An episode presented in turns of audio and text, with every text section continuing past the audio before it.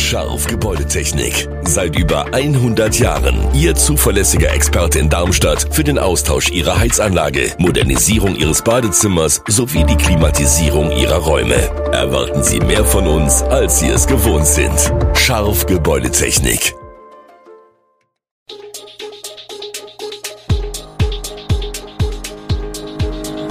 Gude, unser morgendliches News Update. Das Wichtigste aus Südhessen für Sie im Überblick. Guten Morgen aus Darmstadt an diesem 2. Dezember. Autofahrer sollen aus Darmstädter Fahrradstraßen verschwinden, Banken prüfen Abbau von Geldautomaten und bitteres WM aus für die deutsche Nationalmannschaft. Das und mehr hören Sie heute im Podcast. Mehr Fahrradstraßen mit mehr Platz und Sicherheit für Radler und Fußgänger wollen die städtischen Verkehrsplaner schaffen, aber sind Darmstadts Straßen überhaupt breit genug dafür? Sieben Strecken will die Verwaltung Zug um Zug umgestalten. Die Wohnstraßen der älteren Quartiere bieten teils nicht genügend Platz, um die gewünschten Spurbreiten unterzubringen. Das sieht man am Wog in der Heinrich-Vor-Straße, die älteste Fahrradstraße der Stadt, ebenso in der Pankratiusstraße im Martinsviertel, wichtige Verbindung aus dem Bürgerparkviertel und Kranichstein in die City. Deshalb werden Parkplätze wegfallen. Stellplätze auf beiden Seiten der Fahrgasse, das wird nicht mehr überall gehen. In sehr engen Straßen wird es wohl gar keine Parkplätze mehr geben. Und wohin mit den Autos? Warum geben wir die Parkhäuser in der Stadt nicht nachts für die Anwohner in den angrenzenden Quartieren frei? Fragt Professor Jürgen Vollmann, Verkehrsexperte der Hochschule Darmstadt.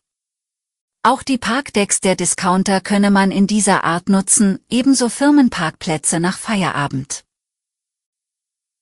Fußball kann ja ganz große Oper sein, mit dem Stadion als Stadttheater und dem Publikum als Chorgemeinschaft.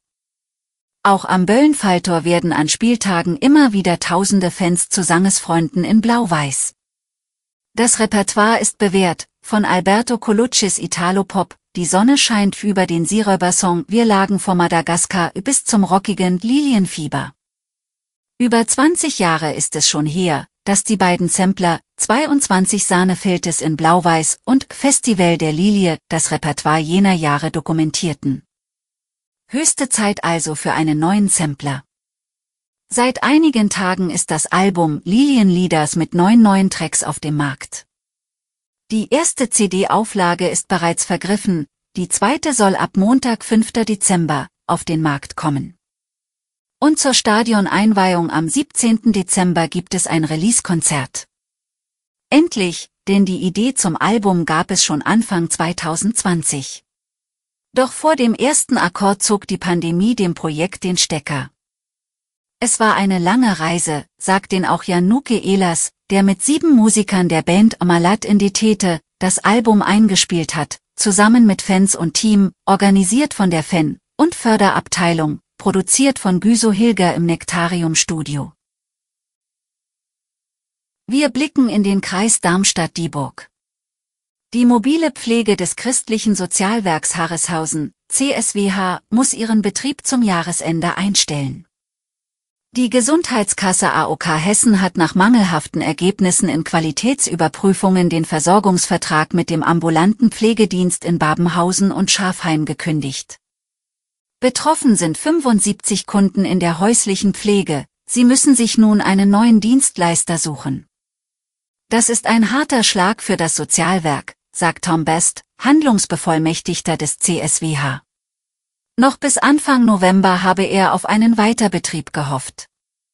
Begründung der AOK. Es handelt sich keinesfalls um Marginalien, sondern um gravierende Mängel, die zwangsläufig eine Kündigung nach sich ziehen, wenn klar formulierte Nachbesserungen innerhalb einer festgelegten und fairen Frist nicht erkennbar sind. Statistisch gesehen wird in Deutschland jeden Tag ein Geldautomat gesprengt. Allein in Wiesbaden waren es von Mitte September bis Anfang November drei Stück. In Rheinland-Pfalz gingen in den vergangenen sieben Tagen fünf Geldautomaten in die Luft, davon zwei in der Nacht zum Donnerstag, in Bleialf und in Herschbach. Jetzt droht Kunden der Abbau von Geldautomaten in besonders gefährdeten Lagen.